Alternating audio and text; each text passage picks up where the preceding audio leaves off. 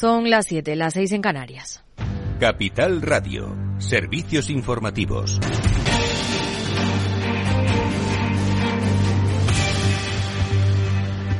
Buenas tardes. El pánico financiero tras el colapso de Silicon Valley Bank en Estados Unidos se ha trasladado a Europa y se ha disparado con la crisis de Credit Suisse. Las acciones del banco suizo se han hundido más de un 24% y las dudas sobre su viabilidad han ahondado los desplomes del sector financiero europeo. La crisis eleva las pérdidas de los bancos españoles en bolsa a 22.600 millones desde el pasado viernes hasta hoy. Las fuertes caídas han provocado que la mitad de las entidades hayan pasado de las ganancias anuales a las pérdidas encabezadas por bancos Inter, que se deja un 9%, seguida de CaixaBank, situación en la que trata de poner calma el presidente del Gobierno, Pedro Sánchez. Están por encima de la media, tanto los ratios de liquidez como los ratios eh, de solvencia. Por tanto, creo que hay que trasladar un mensaje de tranquilidad, pero también de prudencia y de seguimiento eh, de cerca de estas tensiones financieras que estamos viviendo. Que, por cierto, Credit Suisse ha pedido al Banco Nacional Suizo y al regulador FINMA una muestra pública de apoyo, según el Financial Times. Y aquí en España sigue reunida la Comisión del Pacto de Toledo en el Congreso con el ministro Escribá explicando la reforma de las pensiones a los partidos políticos. Ha destacado que la Comisión Europea aprecia y valora las conversaciones previas con el Gobierno para sacar adelante la reforma. Desarrollar y modernizar nuestro sistema de pensiones atendiendo a tres principios fundamentales. El primero es garantizar la suficiencia de las pensiones. La segunda, reforzar la equidad y solidaridad del sistema. Y la tercera es reforzar la sostenibilidad del sistema.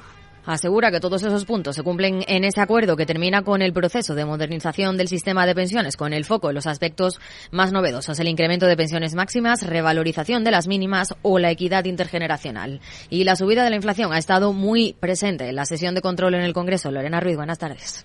Ante los datos del IPC publicados ayer, los diputados de las distintas formaciones políticas le han preguntado a la vicepresidenta primera y ministra de Economía, Nadia Calviño, dónde hace la compra ante sus declaraciones en las que afirmaba que ella sí notaba la bajada del IVA. Esto era lo que decía el diputado de Vox, Iván Espinosa de los Monteros. Finalmente pasó a decirnos que usted ya notaba que bajaba el precio de los alimentos cuando hacía la compra de su casa. Pero ayer, ese realismo mágico del que usted siempre hace gala, dio de bruces con la realidad, señora ministra, porque ayer conocimos la tasa de inflación del mes de febrero y la inflación subió otra vez, señora Calviño. No poco, al 6,1%, el mayor aumento de la tasa mensual del mes de febrero desde 1980. Calviño ha respondido advirtiendo que la inflación mostrará un comportamiento de alta volatilidad durante la primera mitad del año. No obstante, la ministra ha apuntado que a partir del mes de marzo es muy, muy probable que el IPC empiece a descender. A pesar de la volatilidad mencionada, la titular económica cree que la subida de precios se situará en niveles mucho más bajos que la del año pasado. Así las cosas ha asegurado que las medidas aprobadas para hacer frente a la inflación todavía tienen recorrido y ha hecho un llamamiento a la colaboración y a la responsabilidad del sector privado. Comparto al 100% que la inflación es el principal problema que tenemos en este momento en la economía española. Y, por supuesto, desde el Gobierno vamos a seguir tomando todas las medidas posibles para que España se siga manteniendo con la inflación de las más bajas, si no la más baja, de toda la Unión Europea. Y respecto a los precios, la cadena alimentaria pide una mayor transparencia para conocer los márgenes. Alejandra Moya. Los representantes de distintos eslabones de la cadena han pedido mayor transparencia en las compraventas que realizan entre ellos para ver dónde están los márgenes que empujan el alza de precio de venta al consumidor. Así expresaba, por ejemplo, el técnico de la organización agraria UPA, Javier Alejandre, que asegura que el año pasado agricultores y ganaderos perdieron el 5,5% de la renta y que se debería resolver la actual ley de cadena alimentaria. Todos los representantes han pedido que se muestre la radiografía de precios de cada eslabón y coinciden en que la ley de la cadena es un instrumento necesario, pero hay que mejorarlo con medidas adicionales que generen valor. Gracias, Alejandra. Y en, a las 8, el balance aquí en Capital Radio con Federico Quevedo. ¿Qué tal? Buenas tardes. Buenas tardes, Aida. La economía sin duda va a estar muy presente, por lo menos en la primera parte de nuestro programa. Luego tenemos una interesantísima entrevista con una exjugadora de rugby en nuestro chico del chándal. Y, por supuesto, en la tertulia hablaremos de la inflación, hablaremos de, los, de las pensiones, de lo que está pasando en las bolsas y de la moción de censura y de otras muchas cosas más con nuestros tertulianos. A partir de las 8, ya lo saben, aquí en el balance. En Capital Radio. Eso es.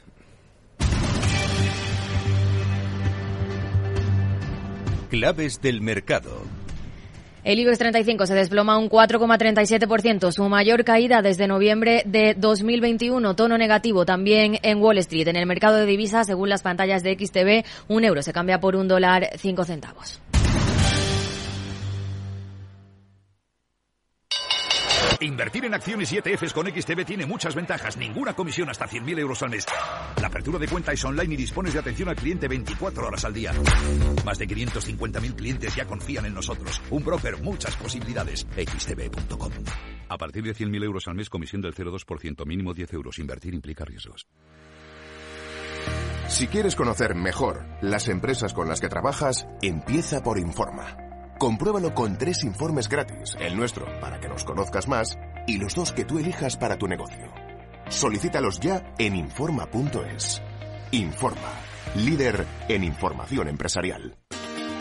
¿Te interesan las tendencias en innovación digital? Ven al Congreso Anual organizado por la Asociación Aslan. Más de 125 expositores especializados en ciberseguridad, infraestructuras híbridas, comunicaciones, inteligencia artificial y mucho más te esperan en el Palacio de Congresos de IFEMA, 22 y 23 de marzo. Entrada gratuita en inscripción.aslan.es.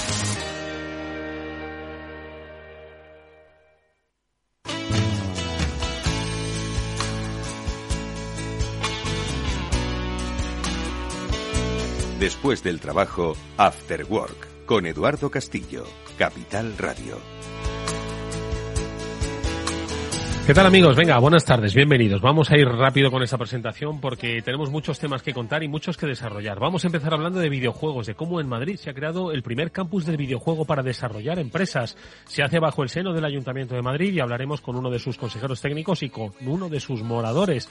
A ver cómo se desarrolla esa industria que es pues una de las más bollantes, más interesantes y más eh, atractivas que tenemos en el momento. Esto será ahora en unos minutos. Luego hablaremos también de pues eh, otros asuntos que tienen que ver con el empleo. Ya habéis visto lo que ha dicho Facebook, ¿no? Que va a poner en la calle a otros 10.000 empleados. Bueno, pues que sepáis que hay una cosa que se llama outplacement, que es una herramienta que utilizan las empresas para que aquellas personas a las que por circunstancias determinadas pues eh, va a finalizar su relación contractual les ayuda a encontrar un trabajo mejor, un trabajo diferente, un trabajo rápido. Bueno, pues con un informe de Manpower Group vamos a hablar también sobre cómo está ahora mismo el mundo del outplacement y lo que está consiguiendo. Y luego tenemos Transformador. Estará con nosotros Ana Vertedor y Mildred Laya. Hablaremos de la Semana Internacional de la Mujer, que, ojo, fue la semana pasada, pero no debe acabarse. Las profesiones STEM, ¿cuáles son las dificultades? ¿Cuáles son los trabajos que se hacen? Pues con estas especialistas de Salesforce hablaremos en este programa para saber un poquito por dónde debemos ir trabajando. Así que eso es lo que os digo. Mucho contenido, os invito a que nos acompañéis. Vamos allá.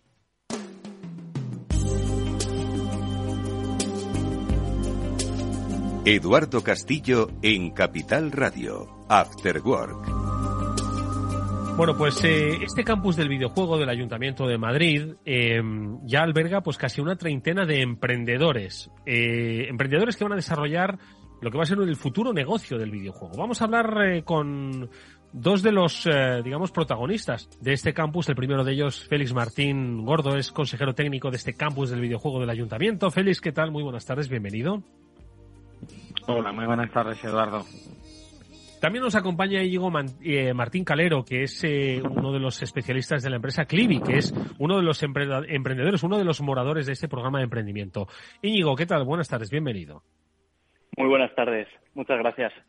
Un placer que estéis con nosotros. Oye, lo primero de todo, el campus del videojuego. Eh, a nadie se le escapa, y menos en esta emisora, que el mundo del videojuego y el mundo del entretenimiento, pues es uno de los negocios del futuro, el entretenimiento digital, ¿no? Y el videojuego, pues ha trascendido, yo creo que ya unas fronteras económicas que hace apenas 10 años yo creo que nadie pensaría, ¿no? Desde el Ayuntamiento de Madrid, uno como capitalino que es, pues siempre se siente muy orgulloso, ¿no? De que estemos tratando de estar en la vanguardia de la innovación. ¿Cómo se os ocurre que un campus del videojuego, eh, Félix, puede ser el lugar ideal para desarrollar esta industria? ¿Qué es lo que pretendéis? ¿Qué es lo que habéis querido hacer?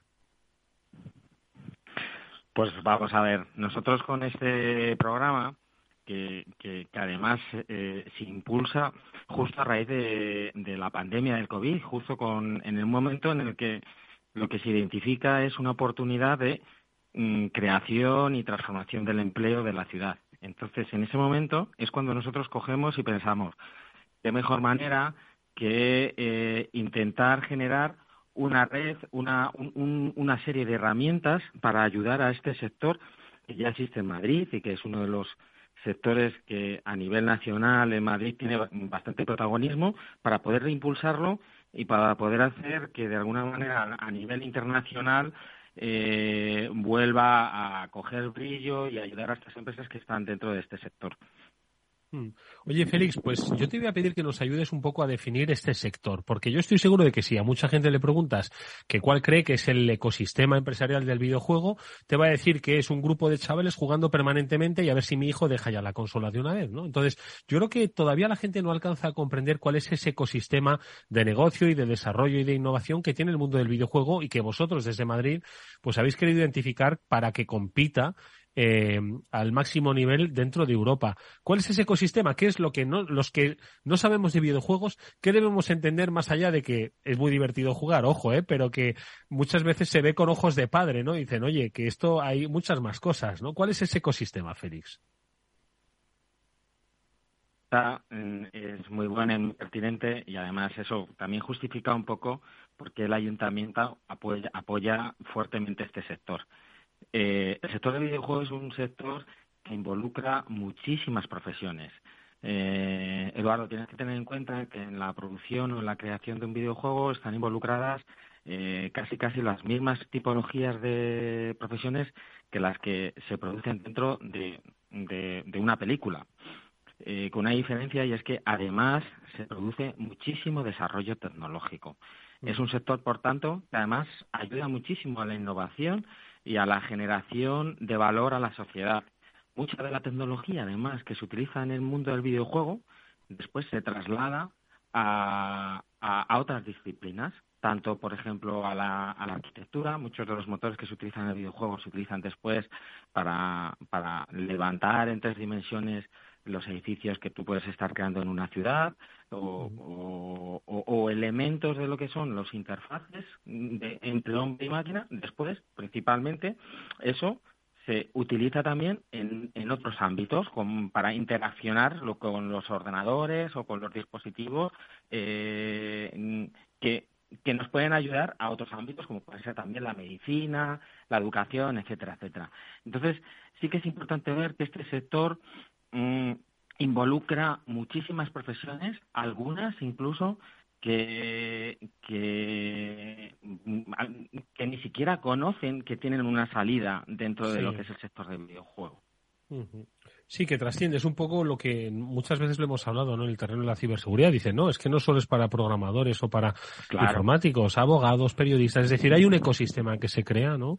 En el que yo creo que mucha gente se puede, se puede aprovechar y además es un, es un sector en crecimiento, ¿no? Y además que en España, y eso siempre se ha dicho, perdona, sí, continúa, Félix. No, efectivamente, es que como comentabas el, el ecosistema, eh, junto con la creación del campus, eh, alrededor se crea un clúster de empresas que están eh, mm. de alguna manera avalando la apuesta de, la ciudad y que son todas las empresas de Madrid que están involucradas dentro de este sector, entre las que mm. precisamente, como estabas indicando Eduardo, también se encuentran eh, bufetes de abogado de reconocido prestigio, empresas que proporcionan infraestructuras eh, como pueden ser de comunicaciones, mm. eh, de, servidores en nube, etcétera, etcétera, o empresas de, marketing. O sea, en, definitiva, afectan muchísimas profesiones que son comunes en otros sectores y que simplemente tienen una especialidad en este mundo. Sí, sí, sí. Oye, y pues antes de, conocer un poco ese, esas iniciativas a las que pues se suman ¿no? los, emprendedores en, en Madrid, con, con, el caso de, de Clivi y de Íñigo, brevemente, Félix, eh, este campus de emprendimiento, este, este programa ¿no? de emprendimiento, ¿qué es lo que, qué es lo que ofrece? A ver, el programa de emprendimiento ofrece principalmente eh, un acompañamiento y un asesoramiento a todos aquellos que pasan a formar parte del, programa, de manera que a través de una figura de un director del proyecto se les va dando asesoramiento a su empresa. Es decir, inicialmente eh, lo que hacemos es que con profesionales del sector nos juntamos con estas empresas, les hacemos eh, un, análisis de la situación en la que están, analizando principalmente la madurez, por un lado la madurez de, de, la empresa y por otro lado también la fortaleza del producto que sacan del mercado. Y poniéndoles en contacto con otros especialistas del sector, tratamos de hacer que estas empresas crezcan. Tratamos de hacer que las empresas durante su estancia dentro del programa pasan de una situación hablada con ellos, inicial A, a una situación final A prima. Mm. Pues, eh, pues fijaos, eh, eh, ahora vamos a hablar con, con Íñigo, le hemos eh, saludado antes, él es eh, uno de los emprendedores de este programa de emprendimiento, Íñigo Martín Calero, de la empresa Clivi. Antes nos hablaba Félix de que es que este ecosistema es que trasciende lo que es el propio gamer, pero es que trasciende hasta el punto de que eh, los videojuegos no solo se juegan, sino que se consumen y se contemplan, ¿no? Y yo creo que sobre esa idea es sobre lo que se creó la compañía que ahora pues se quiere crecer a través de este programa. Íñigo, cuéntanos quién es Clivi. Eh, sois una empresa joven, pero que trasciende, como decimos, solo eso de jugar delante de una pantalla. Es que el mundo del videojuego es mucho más, ¿no? Y vosotros queréis un poco unificarlo en vuestra plataforma. ¿Qué es Clivi exactamente? Exacto. Al final hace muchos años había una percepción sobre lo que era el gamer de persona friki que solo invertía horas jugando y jugando horas delante de una pantalla y que no iba a servir mm. para nada. Después mm. aparecieron los pequeños creadores de contenido, influencers, y se cambió un poco ya la percepción de, bueno, estos creadores de contenido ya tienen una comunidad, pueden monetizarla con, con anunciantes o, incluso los que se convertían en personajes públicos empezaban ya a generar grandes cantidades de dinero. Entonces, de este cambio de percepción nace Clivi. Clivi nace como el primer ecosistema a nivel internacional con tres verticales principales, ya que nuestra visión es que el mercado está súper disgregado, ya que cada cosa está, pues, por ejemplo, hay, plataformas solamente de torneos, no hay casi eh, plataformas sociales para estos gamers y si las hay son de comunidades anglosajonas, no hay prácticamente eh, facilidades para comunicarse con otros creadores de contenido o usuarios que juegan a tu mismo juego. Entonces, Clivin hace con con el mensaje de, convertirse en el primer ecosistema a nivel internacional, primeramente enfocado a la comunidad hispanohablante, con tres verticales principales, que es la parte de red social, donde el usuario se va a poder comunicar de diferentes maneras, la parte de torneos para los jugadores más competitivos y la parte de comunidades para, para los usuarios que puedan relacionar, relacionarse entre sí e incluso con creadores de contenido para forzar ese, tipo de amistades que se buscan entre este tipo de perfiles de usuarios. Mm. Sí, la verdad es que mm, nos has descrito claramente pues una nueva forma de entender el ocio, una nueva forma de entender la comunicación que, que yo no sé si eh, ahora mismo todo el mundo comprende y cuando digo todo el mundo son todos aquellos que tienen la capacidad de hacer crecer esta comunidad, porque usuarios vais a encontrar, pero claro, ese crecimiento tiene que acompañarse financieramente, entre otras cosas. Entiendo que es por eso por lo que habéis acudido a esta llamada, ¿no? Del, del campus del, eh, del videojuego, pues para tratar de, de crecer y sobre todo de consolidar una idea que tiene toda su lógica, pero yo no sé si al final todo el mundo, y me refiero Íñigo a todo el mundo en el sector financiero, en el sector empresarial, acaba de comprender el potencial que tiene esta, esta compañía y este sector. No, tienes, tienes toda la razón. Al final nosotros estamos ya terminando de cerrar nuestra segunda ronda de financiación. Uno de los problemas que tuve yo al principio era la gran brecha que había entre, entre edades, principalmente, porque al final un business angel normalmente tiene una edad más elevada que, peina la que canas, peina canas y ha jugado poco. Exacto, entonces no entendían ni el concepto de cómo un usuario un viewer en este caso puede pagar a un creador de contenido una suscripción. ¿Y, qué sentido le veían a eso? Y, miles de preguntas que entiendo que en ese cambio generacional ellos no entendían. Entonces, mostrándoles los datos del mercado, la evolución del mismo, la cantidad de usuarios que estaban creciendo, mismamente cuánto vale el propio mercado a día de hoy, la cantidad de usuarios que hay, pues ven ese gap muy, con muy buenos ojos y que Clivi es un proyecto que al final puede cubrir toda esa necesidad. Nosotros a día de hoy, simplemente en cuestión de mes y medio, ya, ya hemos conseguido más de 12.500 usuarios y, con el impulso que vamos a conseguir con esta segunda ronda, de financiación esperemos terminar el año con por lo menos 300.000 usuarios. Ya te digo que depende obviamente de las estrategias, pero como predicciones, siendo muy conservador, son, son proyecciones que, que creemos que son muy alcanzables sobre todo por el feedback que estamos recibiendo de los usuarios activos y de los creadores de contenido que ya se nos están acercando, porque ellos son los primeros que ven esa necesidad. Sí, y además, oye, eh, iniciativas como esta del Ayuntamiento de Madrid, pues de alguna forma que una institución como es el, bueno, el, quien, quien dirige ¿no? los designios de una me atrevo a decir de una ciudad-estado, ¿no? Quien nos escuche desde fuera de Madrid, que me lo perdone, porque quienes somos de aquí, pues nos gusta un poco presumir, ¿no? Pero de alguna forma eh, entiendo que siempre es bueno, pues, eh, que se realicen estas iniciativas. ¿Y qué es lo que esperáis un poco encontrar en este campus del emprendimiento? Porque ya tenéis un recorrido, pero, oye, ¿no habéis visto con malos ojos la posibilidad de morar, ¿no? En este campus y aprender nuevas cosas y sobre todo conocer a más gente, ¿no? Por supuesto, la verdad es que gratamente está siendo una experiencia espectacular, y esto te lo digo de verdad. Ellos nos están ofreciendo desde el día uno ya charlas, como por ejemplo tuvimos la semana pasada una con Google súper interesante para todo el tema de infraestructuras, tenemos en dos semanas charlas de formación, sobre todo para los perfiles más de empresariales. Todo el tema de mentoring está, están súper actualizados. El material que tenemos en las oficinas es de última categoría.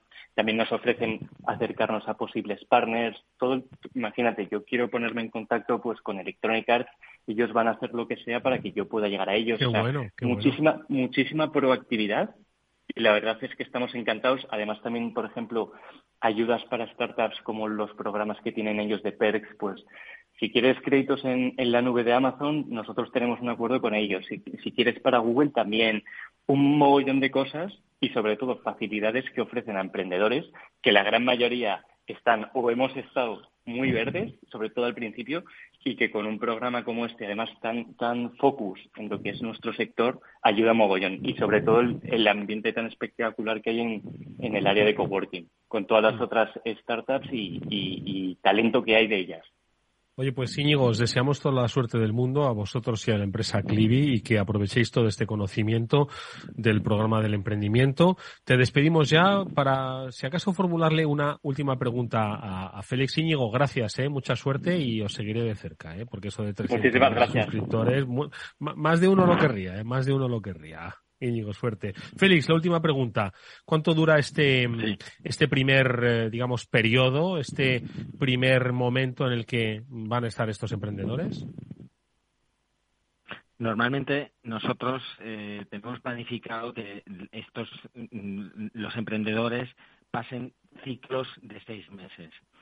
Esos ciclos de seis meses pasan por, por una fase en función de la clasificación en la que están si es una preincubación, una incubación, una aceleración. Y el objetivo es que al final de los seis meses se evalúa si pasan a la siguiente fase o, o si o si no hay permanencia por cualquier causa, evidentemente justificada y dentro de los de, de los criterios establecidos en las bases del programa. Mm. Pero la duración seis meses. Durante todo este periodo, además, nosotros seguimos hablando y seguimos haciendo scouting de mercado, viendo pues mmm, cuáles son los próximos candidatos para la, siguiente edición. Bueno, pues oye, os eh, tenemos que dar eh, la enhorabuena por esta iniciativa, por adelantarlo, por adelantarlos, ¿no? A, lo que es una oportunidad de, de, negocio para muchas compañías y sobre todo para posicionarnos como, como ciudad y sobre todo, pues mucha suerte a quienes estén, que seguro que van a ganar y aprender muchísimas cosas. Félix Martín Gordo es consejero técnico del campus del videojuego del Ayuntamiento de Madrid. Gracias, Félix. Seguiremos hablando. Estoy seguro de ello. Muchísimas gracias. Un saludo fuerte.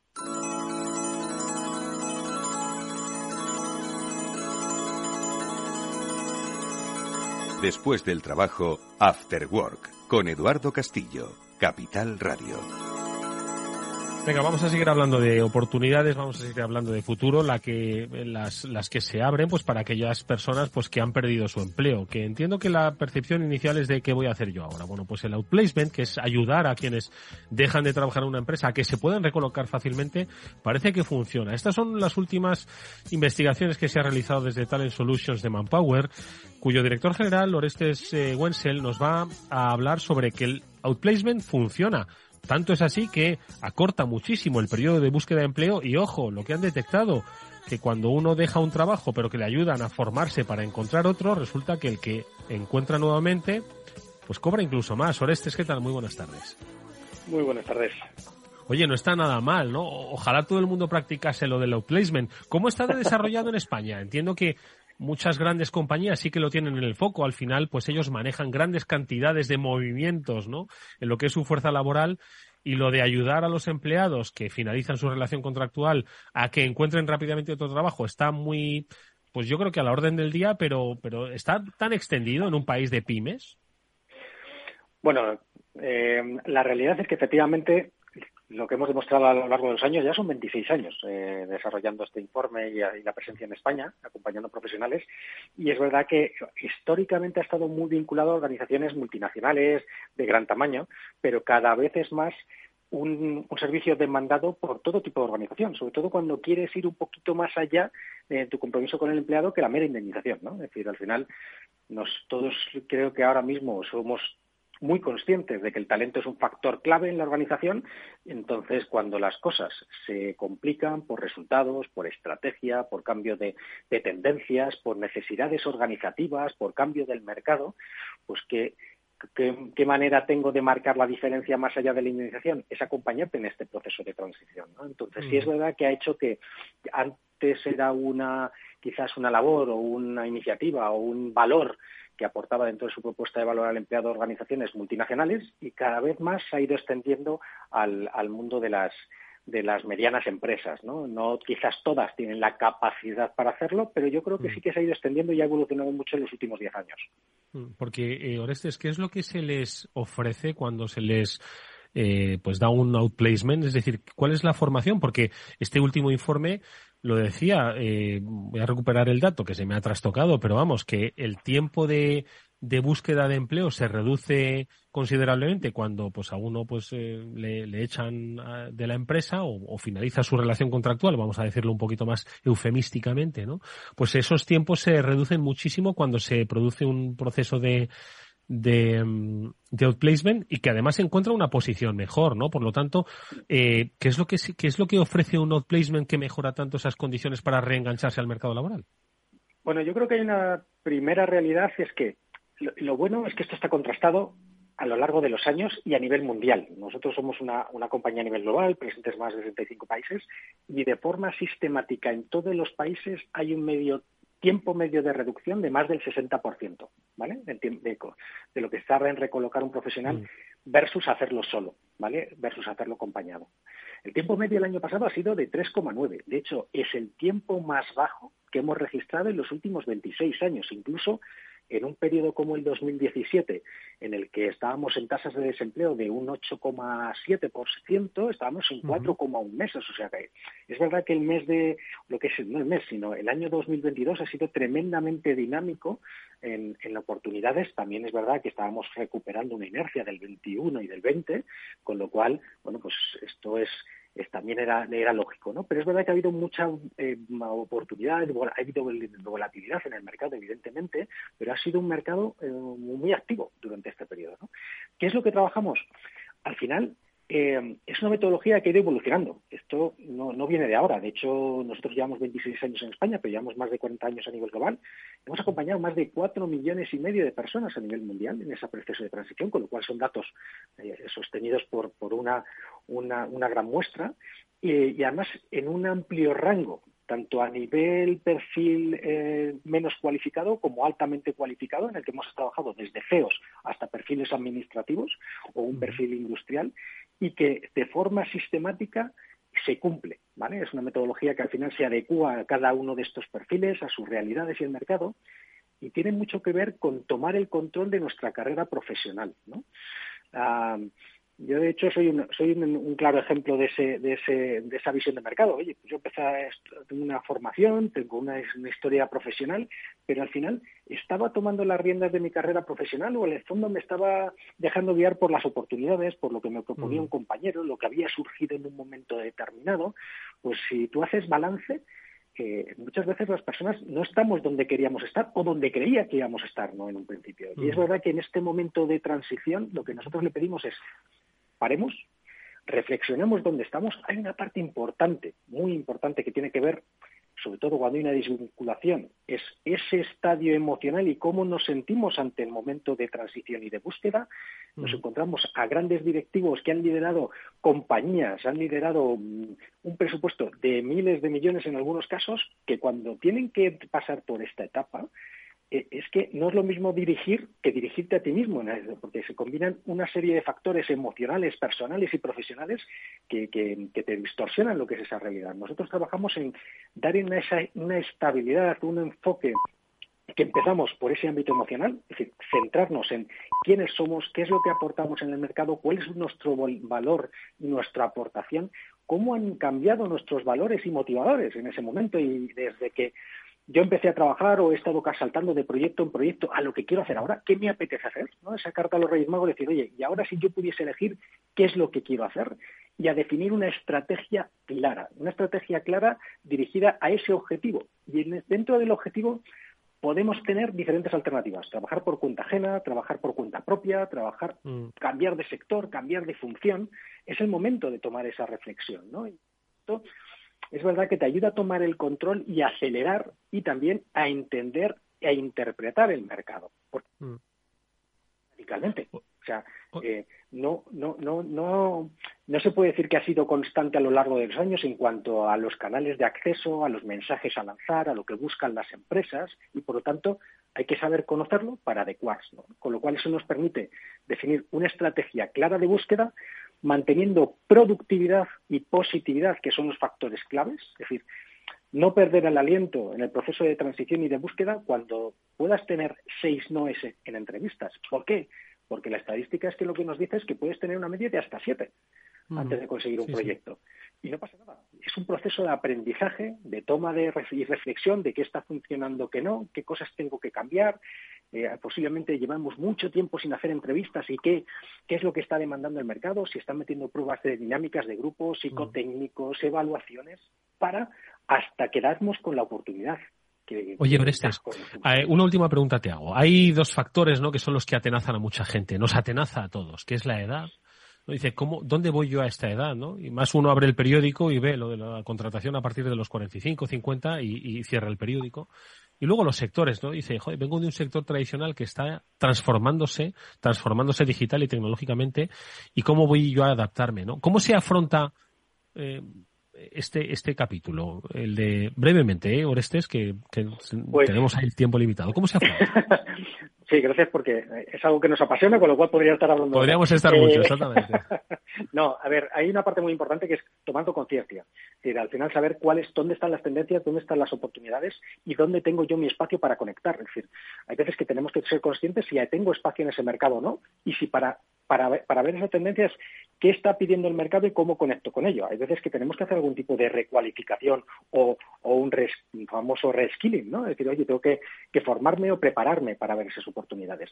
¿La edad es una barrera que existe, una pared o techo de cristal que está en el mercado? Sí. De hecho, lo que tenemos que hacer es salirnos de los canales tradicionales de búsqueda porque hay filtros que no se pueden estar filtrando y descartando de procesos de selección porque entramos por canales digitales en la que haya un ATS o haya algún filtro en el que marque un criterio de edad, de ubicación, de formación, e intentar trabajar lo que tiene que ver con la red de contactos y lo que tiene que ver con el contacto mm. con el potencial decisor de esos procesos de selección para que tener la oportunidad que te conozcan, más allá de los filtros, después existirán, pero por lo menos que conozcan y tienes que tener el mejor despliegue en ese momento de por qué tú versus otro. Mm. Bueno, pues es ahí, ahí se puede ayudar. Empresas como Manpower lo hacen, pero también está en nosotros mismos que queramos hacerlo. Nosotros, desde Capital Radio, lo que hemos hecho es haceros una aproximación o una herramienta muy útil que está medida, contrastada y que funciona. Se trata del outplacement. Con Orestes Wenzel, que es el director general de Talent Solutions de Manpower Group, hemos conocido un poco más la eficacia que tiene este, este outplacement. Así que seguiremos hablando. Da para muchos programas, pero de momento nos conformamos con esta aproximación. Gracias, Orestes. Hasta muy pronto. Un placer. Muchísimas gracias por, por esta Vamos con un consejo porque si inviertes en bolsa esto te va a interesar. XTB tiene la mejor tarifa del mercado para comprar y vender acciones y ETFs. No pagues comisiones hasta 100.000 euros al mes. Si inviertes en bolsa o quieres empezar, más sencillo imposible. Entras en xtb.com, abres una cuenta online y en menos de 5 minutos compras y vendes acciones sin comisiones con atención al cliente las 24 horas del día. ¿A qué estás esperando? Ya son más de 660.000 clientes los que confían en xtb.com. A partir de 100.000 euros al mes, la comisión es del 0,2%, mínimo 10 euros. Invertir implica riesgos. A continuación, El Transformador, de la mano de Salesforce. Pasada semana eh, se celebró el 8 de marzo el eh, famoso Día Internacional de la Mujer. En realidad formaba parte de la Semana Internacional de la Mujer. En realidad formaba parte de un debate abierto sobre el papel de la mujer en eh, los tiempos económicos que vivimos. La semana pasada yo me quedé con muchas ganas de abordar, eh, pues con nuestras invitadas, cuál es la lectura que debemos hacer, sobre todo si tenemos en cuenta que el lema de este año era el de por un mundo digital inclusivo, innovación y tecnología para la igualdad de género. Nosotros, en este transformador, que ya sabéis que hacemos con los especialistas de Salesforce, en más de una ocasión hemos hablado del liderazgo femenino, del papel de la mujer en eh, los futuros desarrollos eh, y desafíos tecnológicos. Y hoy lo vamos a abordar nuevamente con la ayuda de Ana Vertedor, que ya ha estado con nosotros en más de una ocasión en este programa. Ella es vicepresidenta de Alianzas y, de Alianzas y Canal de Salesforce Iberia, pero también es la responsable de la fuerza de trabajo vinculada a la mujer, que es el eh, Salesforce Women Network. Ana, ¿qué tal? Muy buenas tardes. ¿Cómo estás? Bienvenida. Hola, muy buenas tardes. Muchísimas gracias por invitarme. Un placer saludarte y nos va a acompañar en esta conversación también eh, otra de las eh, miembros activas de esta red, de este Salesforce Women Network, que es eh, Mildred Laya, que es responsable de Executive Engagement. Mildred, como siempre, es un placer saludarte. ¿Cómo estás? Muchas gracias, Edu. Buenas tardes. Un placer, como siempre, estar aquí. Oye, lo primero de todo, Ana, te pregunto, cuando uno vio el lema de, este año del Día Internacional de la Mujer, de la Semana Internacional de la Mujer, lo de por un mundo digital inclusivo, innovación y tecnología, seguro que dijisteis, por fin, ¿no? Es decir, ya está en primera línea.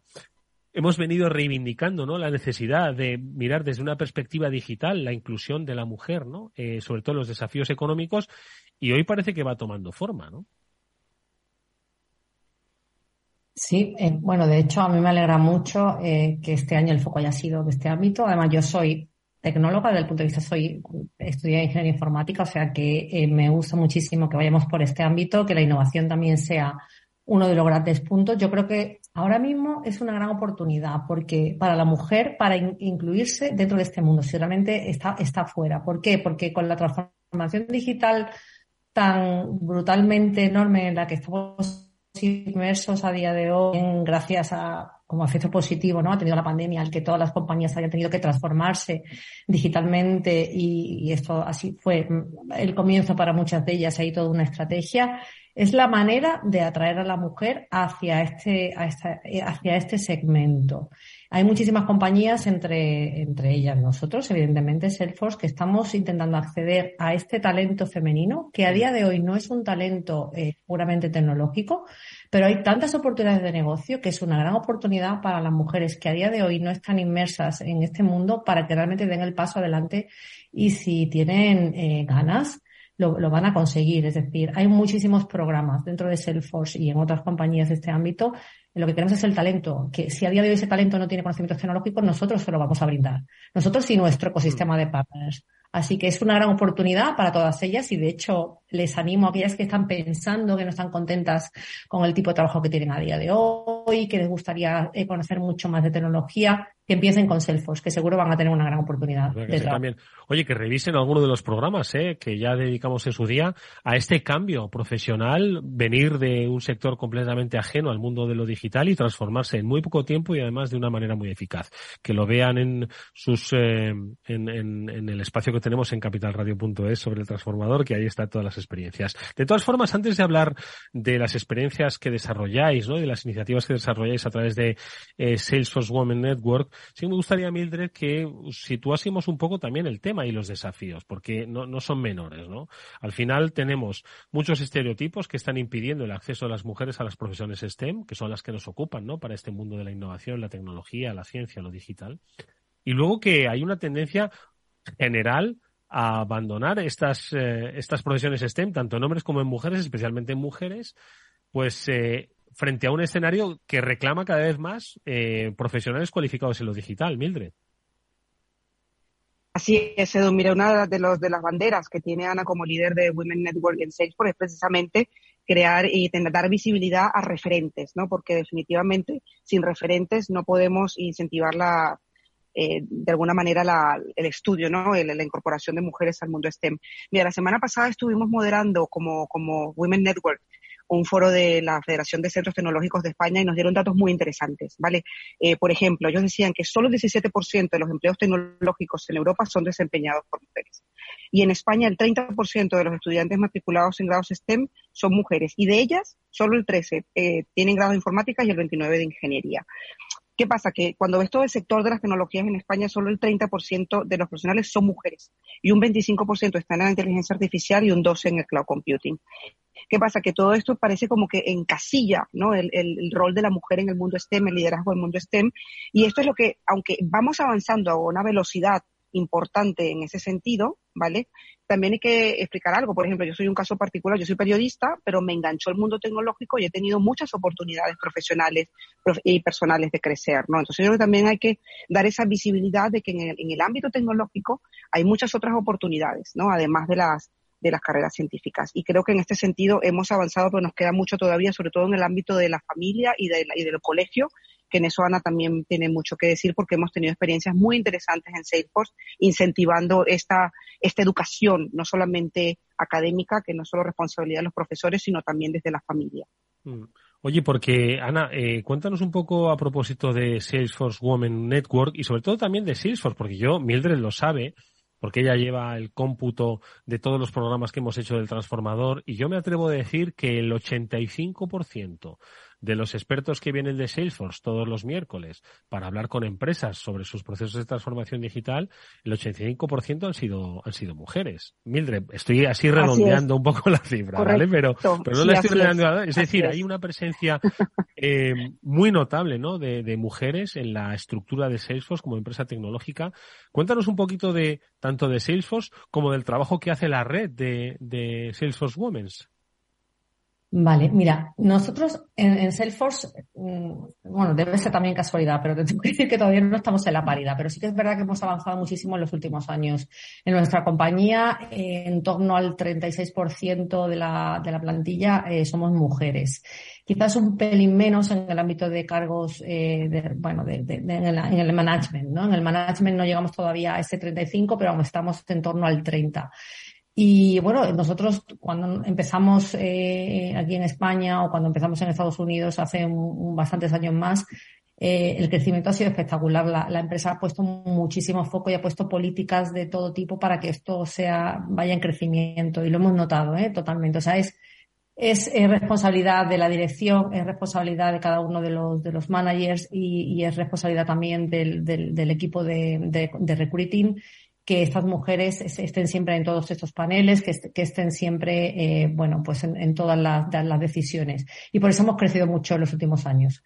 Dentro de Self Women Network, que me preguntabas, Eduardo, ¿qué es lo que nos, eh, qué es lo que más nos importa? Bueno, trabajamos en distintas áreas.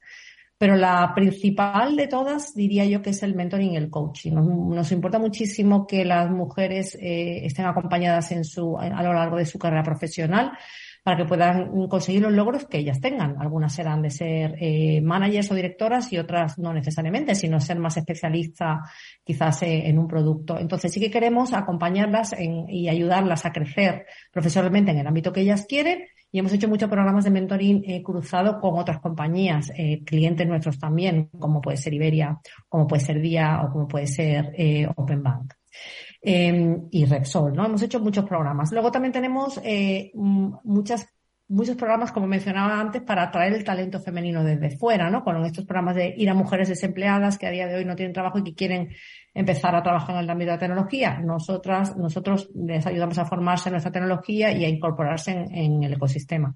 También tenemos iniciativas en las que trabajamos eh, conjuntamente con otros grupos OHANA, como llamamos en Salesforce, que son grupos que trabajan por distintas minorías, ¿no? El nuestro es el de Salesforce Network, pero tenemos grupos de OHANA como Ability Force eh, o como Gen Force, que uno, cuida, mm. cuida de las minorías y otro de, las personas senior y lo que hacemos es hacer actividades conjuntas, es decir, hay mujeres eh, senior y hay mujeres eh, que están dentro del grupo de Ability Force. Entonces estamos también intentando colaborar mucho con, ellos, con estos grupos.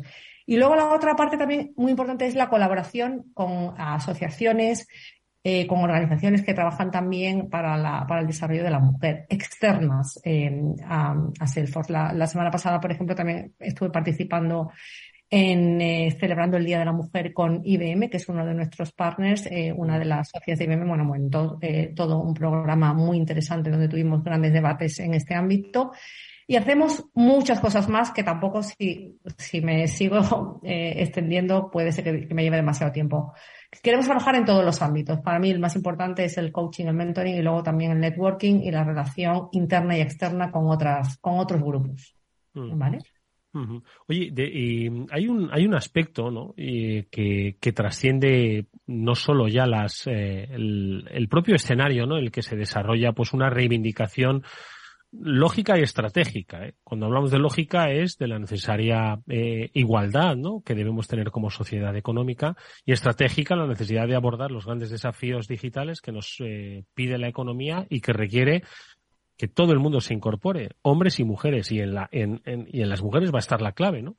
Eh, pero además de eso, hay, hay otros aspectos que tienen unas lecturas muy interesantes y que es el hecho de contemplar las propias cualidades de la mujer en el campo de la tecnología y de la innovación como un, como un valor también puramente eh, estratégico para esos desarrollos. Y es que la innovación con perspectiva femenina se mide y tiene unos resultados muy positivos. Eh, Ana, Mildred. ¿Quieres contestar tú esta? Vale, bueno, sí, claro, por supuesto.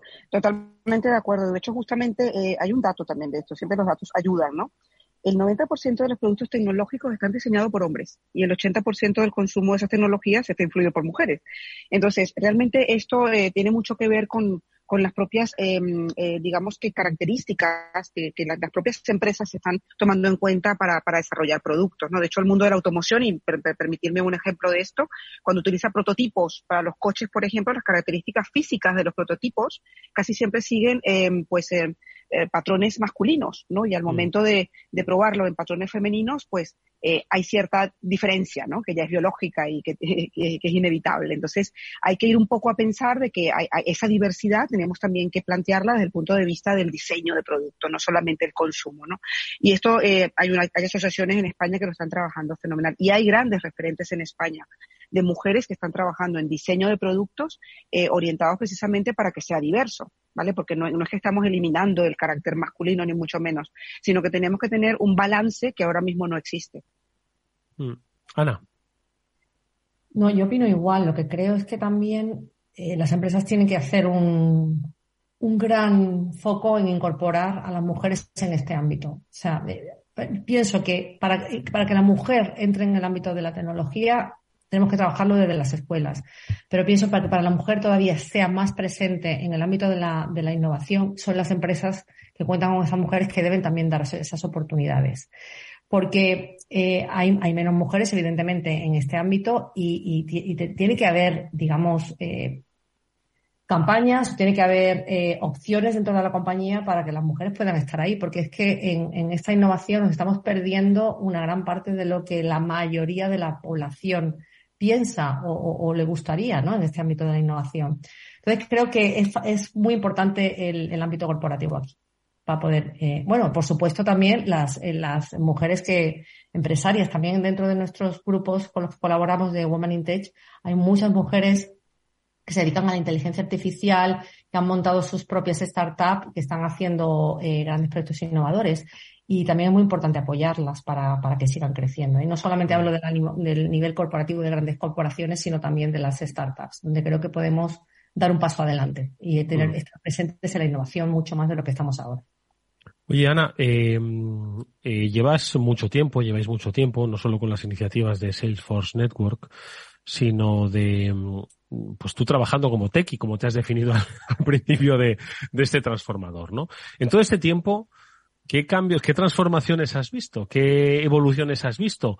¿Qué más cambios son necesarios? Antes me hablabas de los puestos de management, eh, un poco de, otros desafíos, ¿no? ¿Cuáles son un poco esos, esos puntos eh, de interés, ¿no? Que se deben enfocar con la perspectiva que te da, pues, el haber llegado hasta hoy. Que entiendo que que hoy en nada se parece a pues al año 2000, 2010, ¿no? Todo cambia y cada vez cambia más rápido, ¿no? ¿Cuál es esa lectura en perspectiva que haces, Ana? Totalmente. Y bueno, yo, yo siempre me he visto rodeada eh, en mi trabajo por hombres. Tampoco no me he considerado ni hombre ni mujer, simplemente me he considerado una profesional en el ámbito de la tecnología. Y la verdad que eh, a mí, en mi trayectoria profesional, me ha ido muy bien. Y la verdad es que desde hace unos años, pues noté, ¿no? Como tú decías, en, esto, en el 2010 por ahí, que ya la compañía en la que trabaja decía, bueno, pues es que hay muy pocas mujeres y empezaron a tomar medidas, eh, muchas de ellas, o la mayoría de ellas, promovidas también por la, por, por los headquarters de estas compañías, ¿no? En Estados Unidos, porque la verdad es que en los últimos años he trabajado siempre en empresas americanas.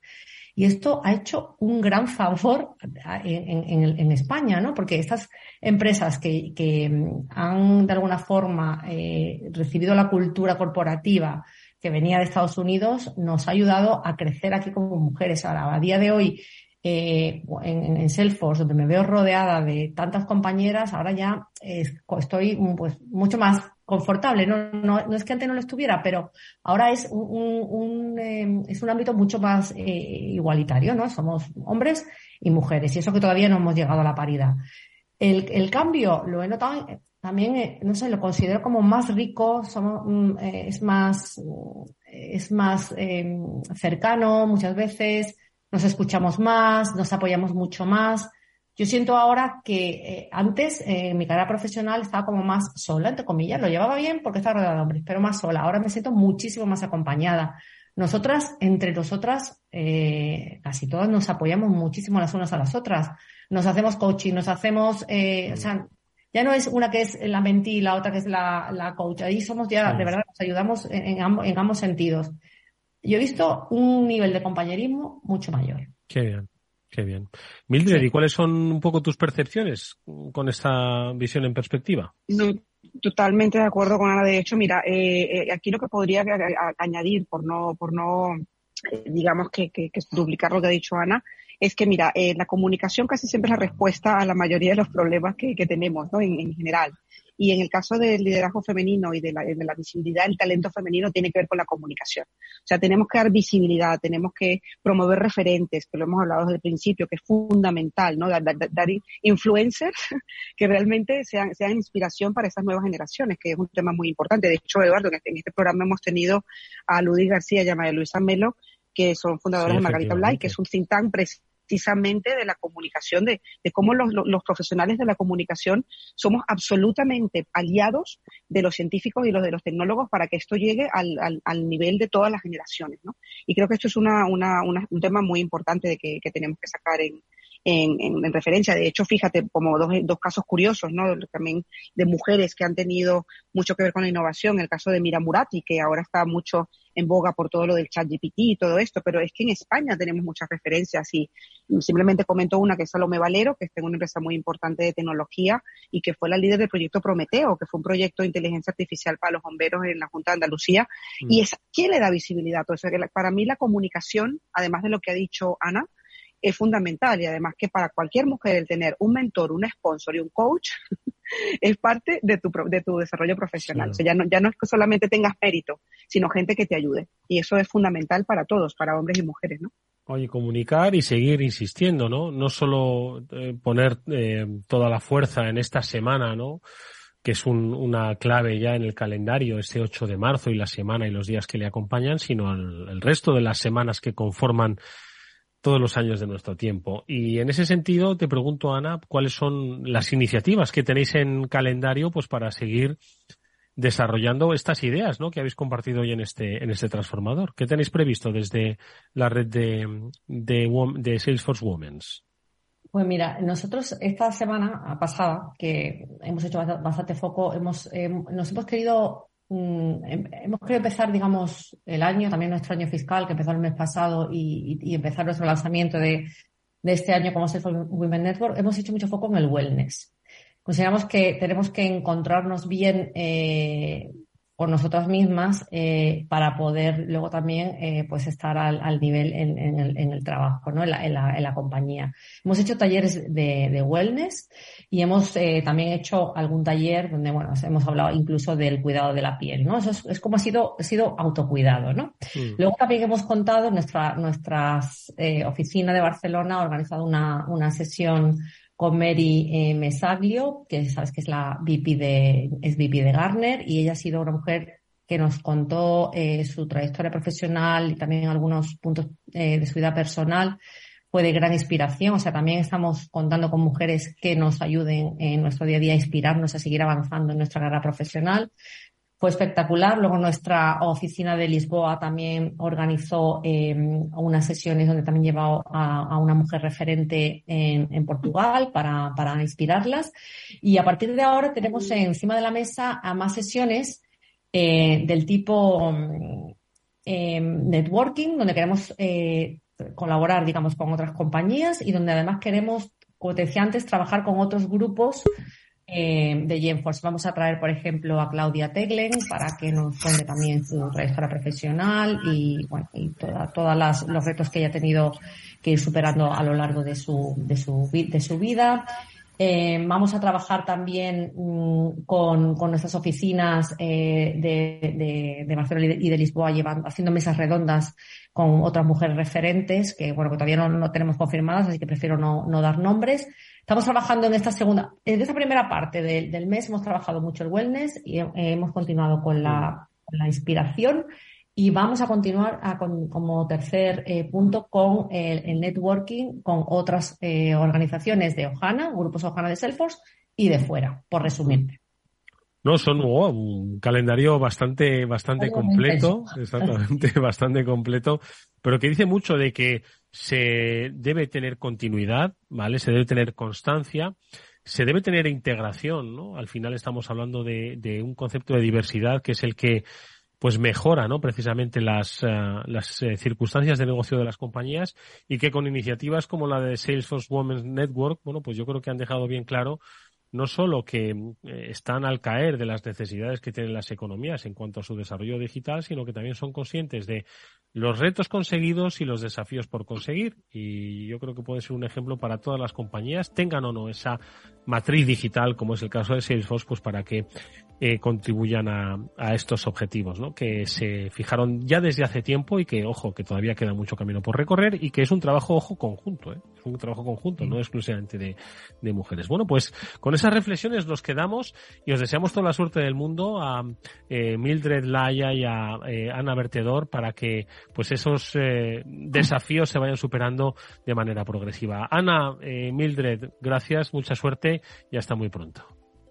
Muchísimas gracias. Muchas gracias, Edu. Y no olvidéis que tenemos disruptoras en el transformador, que es también un, amplificador de las mujeres que están transformando sus empresas y el, entorno de liderazgo femenino, ¿vale? Aquí lo encontráis en el aquí mismo, eso es. Gracias, Mildred. Hasta pronto. Nos despedimos, amigos. Hasta un próximo programa. Gracias, Edu.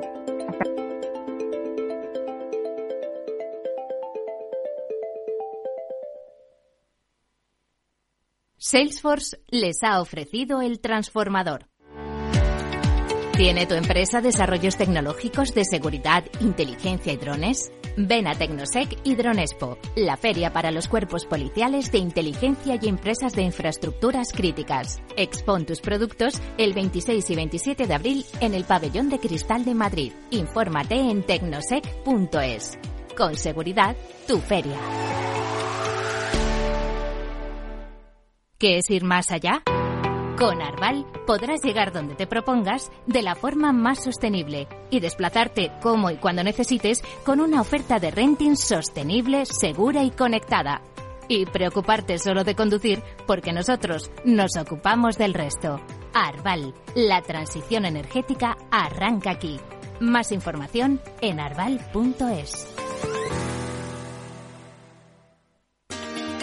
¿Te interesan las tendencias en innovación digital? Ven al Congreso Anual organizado por la Asociación Aslan. Más de 125 expositores especializados en ciberseguridad, infraestructuras híbridas, comunicaciones, inteligencia artificial y mucho más te esperan en el Palacio de Congresos de IFEMA, 22 y 23 de marzo. Entrada gratuita en inscripción.aslan.es.